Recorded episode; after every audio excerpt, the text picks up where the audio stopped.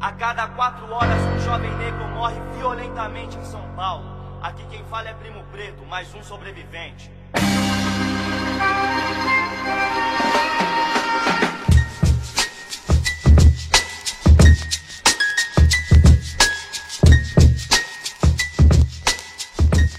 Um jovem de 25 anos executado na porta do trabalho. Havia saído do regime fechado, entrado no processo de ressocialização há menos de um mês. Negro, da periferia pessoense, egresso de uma das facções que comandam o tráfico na capital paraibana. Teria sido apagado, assim mesmo, entre aspas, como indica a gíria do crime, para execução de oponente e teria sido exatamente a facção rival a responsável pela morte do reeducando, segundo uma das linhas de investigação. Não se sabe ao certo se o jovem quebrou a condicional e retornou à convivência do crime, à convivência do seu grupo criminoso, ou foi um acerto de contas de seu passado. Fato é que, seja qual for a circunstância, Lázaro, como vou chamá-lo de forma fictícia, virou estatística. Prato cheio para a sedenta mídia espetaculosa fazer jorrar sangue nas TVs. O circo midiático da violência. O sensacionalismo lucrativo da desgraça alheia. Sem recortes, sem aprofundamento. Apenas alimentando estigmatizações e reduzindo problemas. Um ex-presidiário que prestava serviço na Rádio Tabajara foi assassinado a tiros na Pedro II. Os autores do crime ainda não foram identificados. Embalado em saco preto, e vendido apenas como mais um corpo a se avolumar ao monte anual de mortes empilhado no país, seja pelo crime ou pela violência policial. Como se o problema macro, geral da criminalidade não atingisse direta ou indiretamente a todos, indiscriminadamente. Não quero admitir, meus olhos vão abrir, vou chorar, vou sorrir, vou me despedir. Não quero admitir que sou mais um. Infelizmente é assim, aqui é comum. Um corpo a mais no necrotério, é sério. Um preto a mais no cemitério. Essas tragédias cotidianas, violência explícita, diz muito mais sobre nós, enquanto sociedade, que naturaliza mortes, banaliza homicídios, do que os autores em si, que por escolha ou condição já estão imersos nessa piscina de sangue urbana e carimbados com a marca do mal. Seja qual for a morte, não é estranho tratarmos como algo corriqueiro ou mesmo vibrar com a morte de qualquer pessoa, nos convencionamos a passar por cima, ao lado, em meio a corpos com discursos simplistas de que os envolvidos procuraram aquilo e pronto. Essas cenas estão ao nosso derredor, nos cercam, envolvem e, infelizmente, muitas vezes nos dragam para esse buraco negro da barbárie social. Ninguém está imune, nem atrás das grades de condomínio, que, ao contrário da canção, não garanta a imunidade da violência generalizada.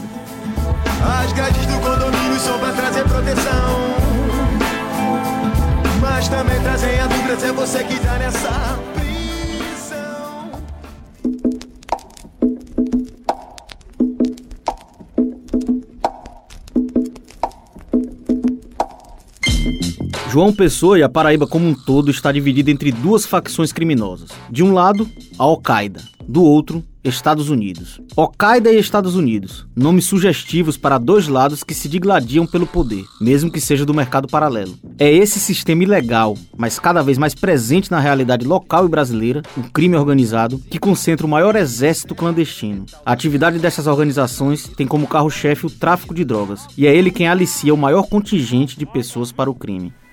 Al-Qaeda é a facção a que eles pertencem. O nome é uma adaptação da Al-Qaeda, o grupo terrorista islâmico, conhecido por seus métodos brutais. Nos vídeos, a Al-Qaeda manda mensagens para os inimigos da facção rival, não por acaso batizada de Estados Unidos, e reafirma a independência diante de facções nascidas em presídios cariocas e paulistas, que deram origem aos grupos paraibanos. Aqui diretamente da Paraíba, da facção Al-Qaeda. Aqui não tem negócio de PCC e Comando Vermelho, não. Jovens, via de regra, cooptados pela imponência do crime em suas localidades, as zonas periféricas da capital paraibana. Outros, simplesmente atraídos pela ostentação, dinheiro fácil que a vida do crime proporciona. Dessa opção, quase a totalidade colhe duas condições inescapáveis: a morte precoce ou a prisão. No caso da história do jovem, a trágica escolha trouxe o combo completo da desgraça. Prisão e morte. Um homem foi morto a tiros hoje pela manhã na Avenida Pedro II, em frente à rádio, quase em frente à Rádio Tabajara. Dois elementos numa moto, ambos vestindo farda azul, atiraram no homem e depois deram no pé. Quebrar esse ciclo vicioso é um dilema e acúmulo de equívocos histórico no Brasil. Diversos estudiosos e especialistas se debruçam e conflitam ao apontar soluções. Governos em sequência batem cabeça e o monstro só cresce, expande tentáculos. Natural e obviamente, o único consenso é que a problemática vai muito além da ponta final: repressão e truculência policial. Sem negar a importância da contundência da resistência das forças de segurança, mas é óbvio que ela sozinha não resolve o problema ou vence essa guerra. A polícia brasileira é a que mais mata e a que mais morre. Essa equação não pode estar certa. Há fatores diversos e multissetoriais que aplacariam o crescimento desenfreado da criminalidade agindo lá, na origem. Educação, igualdade de condições e ofertas de serviços, melhor distribuição de renda, dentre outros.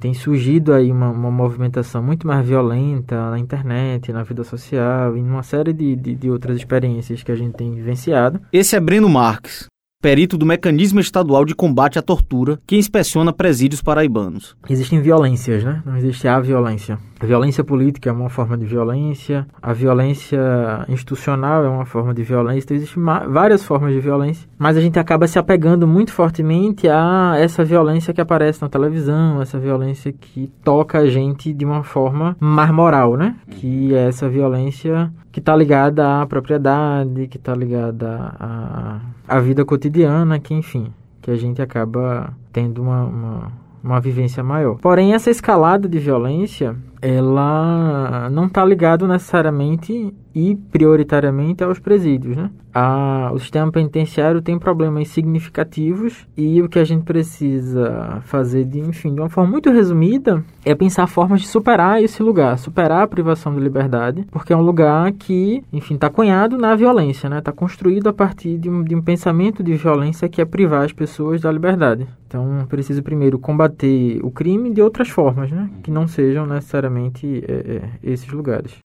Mas aqui, nessa série especial, que começamos neste episódio, nosso foco será a ressocialização e o desafio e obstáculos para reintegrar apenados, condenados no seio da sociedade. Sem romantização vazia, mas sem omitir a complexidade da questão, os dramas e tabus envolvidos, o esforço empreendido por vários setores, o descaso e desprezo destinado pela sociedade, os exemplos exitosos de políticas públicas e força de vontade pessoal, além dos obstáculos impostos a quem quer mudar de vida. O que eu estudo e aprendo durante a semana, eu vou e repasso para o pessoal aqui dos salas. É tanto que houve um aumento significativo das aprovações e aí nós iniciamos esse projeto Teve um caso aqui, por exemplo, de, de, de Zé Carlos, que eu, trabalhava, eu trabalho com ele à noite também, porque ele mora comigo, e o que acontece é que ele, só com a terceira série, né?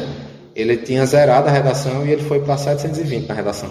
Teve Danilo também, por exemplo, que foi aluno também, que tinha zerado a redação e fez 800. Teve Daniel, que tinha feito 450 na redação no ano passado e fez 900 na redação desse ano.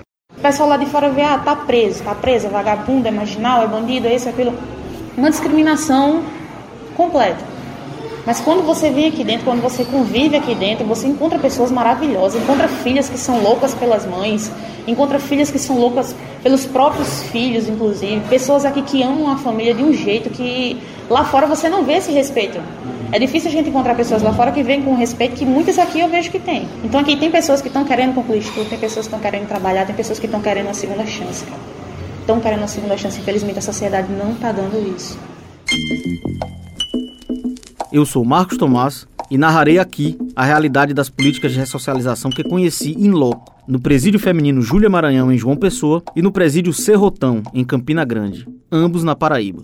Nesse episódio de abertura, vamos mostrar o desafio daqueles que estão tentando se livrar do passado. Muitas histórias, relatos intensos, narrativas diferentes para uma mesma realidade. Lembra aquela história trágica do jovem executado que abre este episódio? Ele era recém-ingresso no regime de ressocialização, como falei, e estava lotado exatamente aqui, na Rádio Tabajara. E, paradoxalmente, foi desse exemplo trágico que nasceu o desejo de contar estas jornadas tormentosas. A partir de um drama imutável, irreversível, o ponto final de uma vida, mas apontando para tantos outros desfechos, se não felizes, afinal a felicidade é algo tão ou mais complexo até do que a vida do crime, como filosofo apenado Matias. É um esforço sobre-humano você conseguir estudar dentro da um, que é muito difícil estudar aqui dentro, por conta do barulho, ansiedade, longe da família. Então, assim, você, você trabalha o dia inteiro, você chega cansado. Então, você tem que ter uma força é, que descomunal para conseguir é, é, atingir esse, esse objetivo. Quando eu morava no, no, nos pavilhões, eu estava me preparando para fazer o primeiro Enem e a luz desligava de 10 da noite. E a única luz que ficava ligada era do banheiro. Então eu ia para dentro do banheiro e ficava estudando dentro do banheiro. Ficava sentado no vaso do banheiro e ficava estudando no banheiro. Ainda consegui estudar mais uma hora e meia ali por volta, sentado no vaso do banheiro. E marcou muito para mim, porque é, você percebe que é diante do sofrimento que você tem que. que na verdade o sofrimento é uma coisa muito boa. É necessário para fazer com que você se encontre consigo mesmo, haja um processo de ruptura na sua alma e você cresça, você aprenda, né? É como eu, como eu costumo dizer, você passa realmente dividir quando você é menino e quando você é homem, né? Você diz, não, agora eu preciso tomar uma posição diante disso. Então, assim, se você tem a, tem a seguinte escolha diante do sofrimento, ou eu me resigno e aceito ele vou viver com isso aqui, ou vou tirar um aprendizado a partir desse, desse processo. E aí foi justamente o que eu pensei, isso é necessário. Eu tinha perdido meu pai, meu pai tinha falecido também, na, nesse mesmo período eu fui preso, meu pai faleceu, e aí eu olhei e disse, rapaz, ou eu busco uma força divina e, e uma fé no sobrenatural e uma fé em mim mesmo de acreditar que é possível, né, que tem que, que buscar essa energia, ou eu vou entrar num processo depressivo aqui e vou definhar, vou entrar num processo de, de, de, de depressão e, e, pronto, minha vida acabou. E eu acho que, na verdade, todo, todo problema ele pode ser superado, né? Basta você ter o olhar crítico, aceitar. Primeiro você tem que ter esse processo de aceitação, aceitar o sofrimento, entender que não é buscar ele, mas se ele se se deparou com você, você tem que dizer por que está acontecendo isso. Primeiro, entender o processo, né? Então eu busquei entender o processo, depois que eu entendi, eu disse o que é que eu posso fazer agora. E aí combina com a chegada de uma nova administração que tem uma visão totalmente voltada para a ressocialização e que me dá a oportunidade de participar desses projetos e aí me dá a oportunidade de morar, de morar aqui nessa parte superior, podendo estudar mais e eu disse, pronto, era tudo que eu realmente precisava agora, é daqui para cima, né?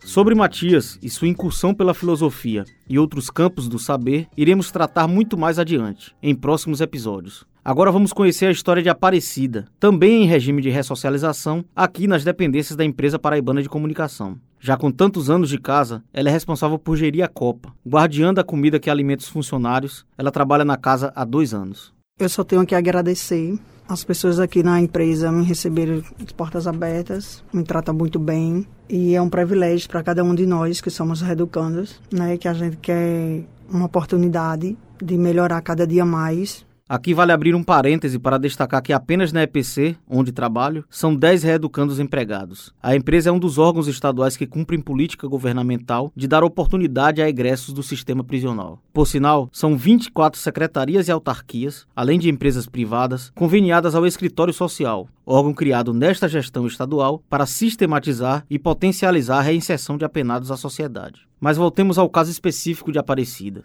Ela esteve por longos 14 anos na penitenciária Júlia Maranhão. Lá, praticamente viu nascer e integrou o projeto Castelo de Bonecas talvez o programa mais bem sucedido das políticas de ressocialização do Estado, ao menos o mais famoso, tendo até página no Instagram que você pode conferir na descrição deste episódio nas plataformas de podcast. O Castelo de Bonecas tem espaço para abrigar 16 reeducandas na sua fábrica, instalada nas dependências da unidade. Mas hoje, oito mulheres dão expediente no local. Um espaço específico, distante dos pavilhões, nos fundos da unidade prisional, onde as apenadas circulam livremente, sem algemas. Na sala principal, uma mesa quadrada ampla, com cadeiras dispostas ao redor. Nos cantos, máquinas de costura, tesouras, agulhas e panos. Na antessala, um estoque de produtos e peças já prontas para comercialização. Lá se produz bonecas a pesos de portas, ou mesmo sacolas personalizadas, como as quase 3 mil encomendadas por um congresso realizado em João Pessoa. Essas encomendas para o evento, por sinal, representaram rendimentos extras de quase R$ 1.600 a cada envolvida no projeto. Sim, além da remissão de pena por dia trabalhado, o serviço gera renda, que vai direto para uma conta das famílias das envolvidas no projeto.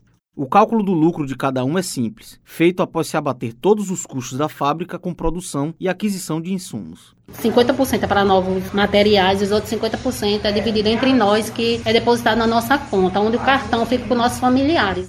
Ainda falando sobre assistência financeira a familiares de apenados, outro pensamento comum na sociedade é relativo a uma distorção do auxílio reclusão. Você com certeza já ouviu falar dessa assistência em um tom de privilégio aos presos. Geralmente, o comentário vem acompanhado de exageros, equívocos, aquela narrativa reducionista, mal intencionada, tentando vender a ideia de que o auxílio é tão bom que vale a pena cometer crime. É como se existisse alguma vantagem em estar encarcerado para a família receber um salário mínimo. E olha que há critérios bem específicos. O auxílio reclusão é uma bolsa para familiares de condenados de baixa renda, que tenham tido carteira assinada por dois anos ou mais e até pelo menos seis meses antes da prisão. Portanto, restrito a um universo ínfimo de apenados. Celina é uma mulher de meia idade e de energia juvenil. Sorriso irradiante, igual aos cabelos tingidos de vermelho. Fala com extremada emoção, tanto para celebrar a proximidade da saída, quanto para chorar de saudades dos filhos. Ela também é integrante do Castelo de Bonecas e conta as horas para deixar a unidade prisional. Tem saída prevista do regime fechado para o mês de maio. Presa por tráfico de drogas, deixou quatro filhos na rua, como se referem ao mundo externo à prisão. Eu tenho quatro filhos e são bênção do Senhor. Eu entrei nessa vida, mas essa vida não entrou neles. Eu não deixei atingir eles. Acima de tudo, eu honrei a vida dos meus filhos para não levar ele por esses caminhos. Eu fui ver quanto Deus foi misericordioso comigo, porque meus filhos são trabalhadores, minha filha faz faculdade. Foi difícil para eles, porque o meu filho menor, ele tinha 11 anos na época. O mais difícil para mim, os outros, assim, um já tinha 20 anos, a outra já tinha 18, a outra tinha 15. E agora eles já foram se adaptando, mas nunca deixaram de me visitar, nunca tiveram vergonha de mim. Entendeu? Eu sempre deixei livre, eles livres para se eles não quisessem. Que, com quem eles vivem? Eles vivem os quatro. Juntos? Eles vivem os quatro juntos. É um cuidando do outro. É... Trabalham os mais Trabalham, trabalham. Trabalham. Ele trabalha num hotel. Ela trabalha num salão de beleza, faz faculdade na Unip de estética. Que agora está com 19 anos. Na época tinha 15. Ela faz diária na doceria, só que não trabalha o menor, porque ele tem algum problema, então acompanhado com um psicólogo, com um psiquiatra, mas então, graças a Deus, eu passei alguns valores para ele, que a união faz a força. E eles vivem assim, dentro do possível, vivem bem, né? Graças a Deus, eles sempre me apoiaram muito. Até porque eu tentei mostrar para eles que eu ainda, eu costumo dizer, eu agradeço muito a eles por eles não desistir de mim, nunca, nunca eles terem desistido de mim. Porque se eu estou tentando ser uma pessoa melhor, eu tentei dar o melhor a eles em matéria de financeiro, mas agora eu estou tentando dar a eles o melhor da vida, que é não voltar mais para a criminalidade, para não vir presa, para não abandonar eles, que eles são, depois de Deus, são meu alicerce, são por ele que eu procurei uma melhora, são por eles que eu consigo levantar todos os dias. Bem diferente do senso comum, essa, aliás, é uma preocupação e realidade bem frequente no mundo do crime pais que blindaram os filhos e não os envolveram na atividade, ou filhos que não quiseram seguir os passos de mãe e pai exatamente por verem o desfecho. Quero dizer que isso acontece, não que seja regra. Como todos sabemos e assistimos, há muitos legados criminosos transferidos de pais para filhos. A diretora da penitenciária Júlia Maranhão, Cíntia Almeida, fala sobre a percepção do êxito destes projetos junto às próprias apenadas e uma busca maior para integrarem o projeto. E isso é muito comum depois de um certo tempo em que elas já estão privadas de liberdade, elas entendem que a participação nessas atividades vão ajudá-las não só é, as capacitando para desempenho de alguma função quando elas estiverem em liberdade, mas também pela questão da remissão de pena. Quando elas percebem que esse é o caminho a ser seguido, então elas sim, elas optam pela, por participarem dos projetos de ressocialização. E esse interesse tem aumentado cada vez mais. Então, por isso que nós sempre estamos, estamos sempre buscando ampliar os projetos, aumentar o número de, de vagas, para que possa contemplar a todas que desejam participar. Anne é outra participante do Castelo de Bonecas. A trajetória no crime é a mesma da colega já citada aqui, tráfico de drogas, mas a origem é diferente, bem diferente. Na verdade, eu inseri minha vida no crime aos 14 anos de idade, por o motivo de eu me sentir protegida dentro do crime, porque eu sofri um abuso sexual na minha infância. E eu senti que dentro do crime eu ia ter a segurança desse abuso não acontecer mais, ou desses abusos não acontecerem mais. Isso aconteceu durante três anos da minha vida. Eu tinha sete, oito e nove anos. E isso deixou uma ferida imensa em mim e foi daí que eu comecei a sentir ódio dessas pessoas e decidi caminhar no tráfico. Enquanto a colega já adulta vislumbrou no crime a possibilidade de mudar de vida e dar melhores condições aos filhos, Anne atribui a proteção e alguma sensação de poder que o crime proporciona, uma forma de lidar com as fragilidades causadas pelo trauma dos abusos sexuais ainda criança. Ela contou como ocorriam os abusos que ainda marcam e deixaram como sequela o transtorno de borderline. Esse abuso era uma festa que tinha de rua, onde minha mãe colocava uma barraca e sempre um senhor chamado Lima ia lá e ele sempre ia com uma nota de valor alto para que minha mãe não tivesse troco e precisasse destrocar esse dinheiro. E ele sempre dizia: Deixa a galeguinha aí comigo. Minha mãe, por não saber, deixava ir com ele trocar esse dinheiro. E aí acontecia os abusos. Eu tenho um transtorno de personalidade borderline e tenho depressão. Então, ajuda bastante. Eu passar o dia trabalhando é muito diferente de eu passar o dia lá dentro, no outro pavilhão principal, sem, nenhum, sem nenhuma ocupação.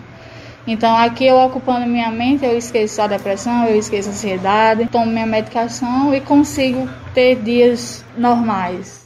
Há ainda outra peculiaridade sobre a reeducanda Anne, que também é uma realidade comum a muitas famílias brasileiras. Um casal ou pais presos ao mesmo tempo. São três filhos aguardando o retorno à convivência com os pais, que permanecem juntos, casados, mesmo ambos presos, em locais diferentes, sem qualquer contato, sequer por carta. A única forma de comunicação é através de recados via advogado de ambos. Ela tem progressão de pena com previsão de saída para daqui a alguns meses. Ele, o companheiro, apenas em 2025. Mas ela promete esperar e planeja uma vida juntos, de novo, lá fora. Nós permanecemos juntos e, tipo, a gente já desalinhou do crime, né? A gente não pretende, ele escreve para mim. Ele também percebeu que não dá mais, o crime não dá. Ele tem 39 anos, fez ontem 39 anos. E a gente decidiu por parar pelos nossos filhos, por nós também, claro, né? Mas. E a gente pretende ficar junto, sim. Porque eu acho que é um é uma parceria que a gente tem para a vida. A gente realmente se ama, temos três filhos e decidimos ficar juntos e conseguir ressignificar nossa vida, né, juntos.